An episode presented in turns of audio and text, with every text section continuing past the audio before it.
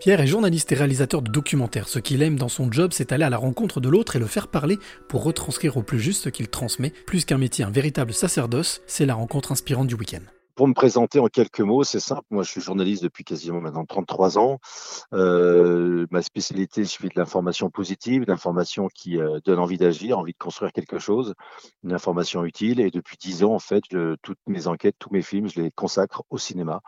Euh, voilà, et j'ai quasiment aujourd'hui euh, sorti plus de quatre films documentaires pour le cinéma. Voilà, depuis, euh, depuis 2010-2011. Alors, Pierre, qu'est-ce qui qu'est-ce qui t'a donné envie ou la flamme ou le feu de faire ce métier? Bah, Ce métier, ça, c'est, c'est le plus beau des métiers. Quand, voilà, quand, quand on le fait, ce qui m'a donné envie, c'est la, la, la, joie de, rencontre, de faire des rencontres sublimes. ce qui m'a donné envie, c'est de, ben voilà, de, découvrir d'autres horizons. Ce qui m'a donné envie, c'est euh, voilà, d'être, euh, d'essayer d'être curieux du tout et de s'émerveiller de cette planète qui est juste euh, sublime, quoi.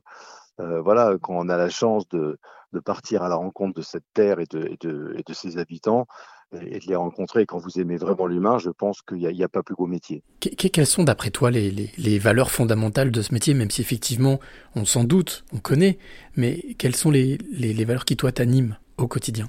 La valeur pour moi fondamentale de ce métier, c'est l'écoute. On a deux oreilles, c'est pour écouter deux fois plus que deux fois plus qu'une bouche et, de l'écoute pour justement retranscrire euh, de, façon juste et cohérente euh, ce qu'on a reçu. Euh, pour moi, voilà, je, mets l'écoute vraiment. L'écoute et bien sûr la curiosité. Si vous n'êtes pas curieux, oubliez, ce métier. Mais, voilà, pour moi, ça a été vraiment le.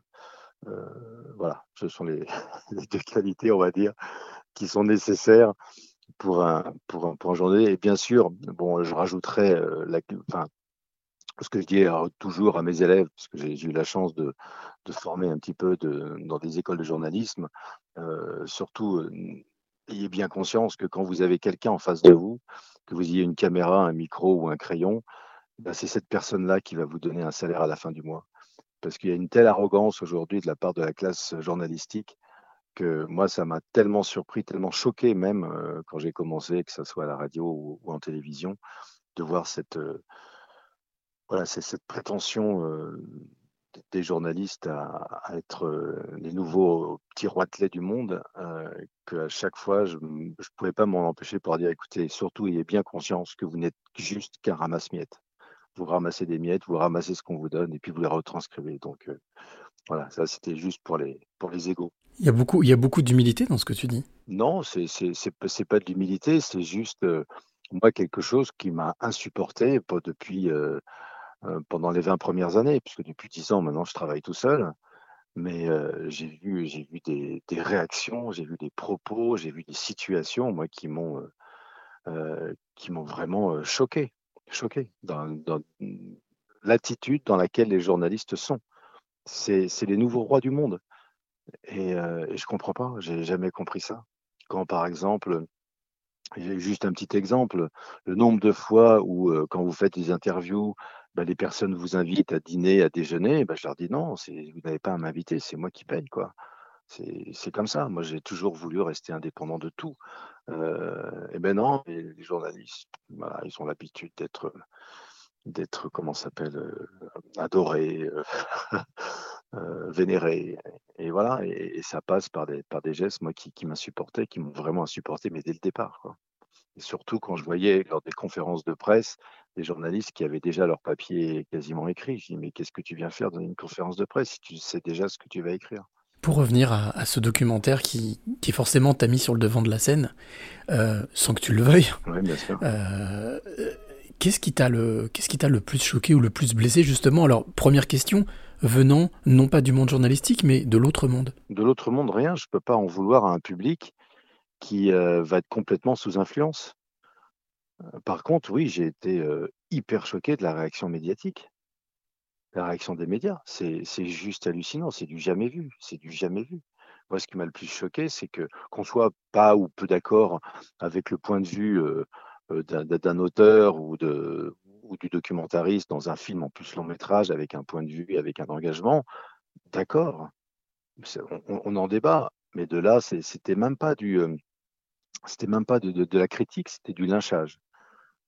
Et, et ben, le lynchage au, 21e siècle, par des personnes qui sont censées défendre la liberté d'expression et qui en vivent, qui se nourrissent de cette liberté, c'est juste, euh, c'est juste incompréhensible.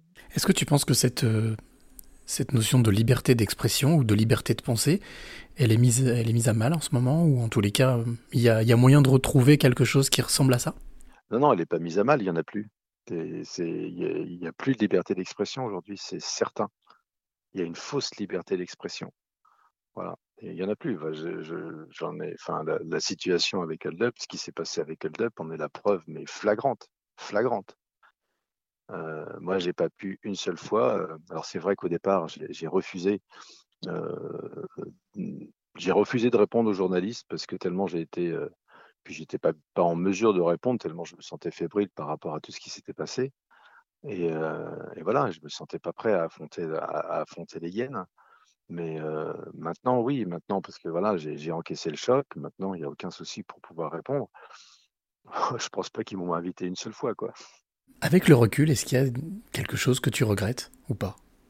Oui, une chose que je regrette avec le recul, c'est justement de ne pas avoir eu le courage, dès le départ, quand le film est sorti, de répondre notamment à, une invitation pour la télévision que, voilà, que, j'aimais bien, qui est, Laurent Requier. Euh, il m'avait invité dans, son émission. Euh, j'avais dit oui tout de suite. Et puis après, mon entourage, parce que encore une fois, il me sentait aussi hyper fragile. Et moi, je l'étais, hein, je suis quelqu'un d'hypersensible.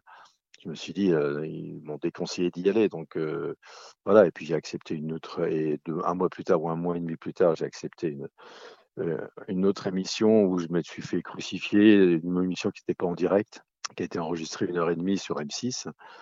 Et, euh, ben voilà, là, je me suis dit c'est fini quoi. Mais donc, mais si j'avais si j'avais accepté l'invitation, euh, toute invitation au tout début de, de Laurent Ruquier, je pense que les choses auraient peut-être euh, tourné autrement parce que j'aurais dit les choses simplement et je pense que voilà, là là j'ai disparu des ondes et c'est pas bon. C'est pas bon de laisser la place vide Là, voilà, c'est comme si c'était un aveu de culpabilité, quoi. Pierre, j'ai envie de te demander, euh, est-ce que euh, malgré toute cette expérience, qui, reste une expérience, Bien sûr, euh, toute cette expérience. Exactement. Est-ce que quelque part on arrive à garder la foi? Ah bah, mais, mais, mais, mais, plus que jamais, plus que jamais. Vous savez, ce qui m'a fait, fait tenir, ce qui m'a fait tenir, c'est, je trouve que je fais une, autre enquête en ce moment depuis quasiment deux ans et demi. Euh, sur, les, sur, les enfants. Euh, ah, je, veux dire que à côté, Hold Up à côté, c'est rien du tout. Et euh, voilà, c'est pas, c'est vraiment pas une, voilà, c'est un pas de côté, c'est des arguments qui sont tous sourcés. Mais quand vous voyez ce que l'on fait aujourd'hui à des enfants, à des millions d'enfants dans le monde, bah voilà, ça, on relativise beaucoup, quoi, parce qu'un enfant, on n'y touche pas, quoi. Alors Pierre, euh, j'ai envie de te, poser cette question qui est une récurrente dans, dans Un jour une clé. C'est quelle est, quelle est la clé justement que tu aimerais donner ou transmettre à celle ou celui qui t'écoute maintenant? La clé, il y a ben, garder la foi justement, garder, garder, la, la joie, euh, garder la force de l'amour, parce que je crois vraiment qu'il n'y a, pas plus beau, plus merveilleux que l'amour de cette terre, l'amour que nous donne cette nature qui est juste sublime. Moi, c'est vrai que je me, ressource en Bretagne d'une façon incroyable, en Bretagne ou à et que et qu'il suffit juste d'ouvrir les yeux sur cette nature pour euh, retrouver ce que vous soyez croyant ou pas.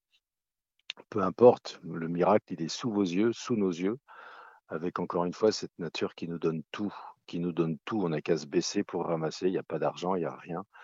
Et elle est juste magnifique. Elle est juste, elle est abondante. Et, voilà, mais il faut savoir, euh, voilà, il faut il faut juste ouvrir les yeux et puis, puis, puis se poser, quoi. Arrêter de courir après, après notre vie, après nos vies. arrêtons de courir après nos vies. Et puis surtout, un énorme conseil, c'est éteignez la télé, quoi. Éteignez la télé, éteignez la radio, éteignez. Vous pouvez éventuellement euh, lire une, un magazine de presse écrite, euh, un hebdomadaire si possible, mais, mais c'est tout, quoi c'est tout. Déconnectez-vous, euh, déconnectez-vous et raccrochez-vous au vivant. Voilà. Moi, je suis un, fervent euh, partisan, je sais pas comment dire ça, mais voilà, je suis un admirateur. je suis un admirateur du vivant. Là, je suis dans un décor absolument sublime en Bretagne où, euh, voilà, je regarde cette nature qui est juste en face de moi et je me dis que voilà, on, fait tous partie de cette de ce vivant qui est juste magnifique, quoi. Et qui, qui donne tout, hein, il vous donne tout. Il vous donne toutes les forces, toutes les euh, d'affronter la vie qui est effectivement ben, est pas simple, qui est pas simple. Mais j'ai eu la chance aussi euh, de faire un film juste avant la pandémie, euh, le début de la pandémie qui s'appelle Thanatos, l'ultime passage, sur qu'est-ce qui se passe après la, après la mort, enfin sur les expériences de mort imminente. Ben là, c'est pareil, vous n'avez plus peur de la mort, vous n'avez plus peur de mourir, vous avez et vous avez un autre regard sur, sur le monde qui vous entoure, parce que forcément, vous êtes habité par autre chose. L'homme, aujourd'hui, il a besoin de spiritualité, ça c'est certain, c'est certain. On est dans un monde matérialiste, euh, et, voilà. Mais à partir du moment où euh, vous avez conscience que, bah voilà, que, que rien ne s'arrête, bah, tout, euh, tout est possible, tout devient possible, et surtout, vous trouvez la force de, de, bah, de continuer d'avancer et avec le sourire, parce que je pense que la joie, pour moi, est vraiment, euh, voilà, euh, est vraiment la chose qui peut transformer le monde aujourd'hui.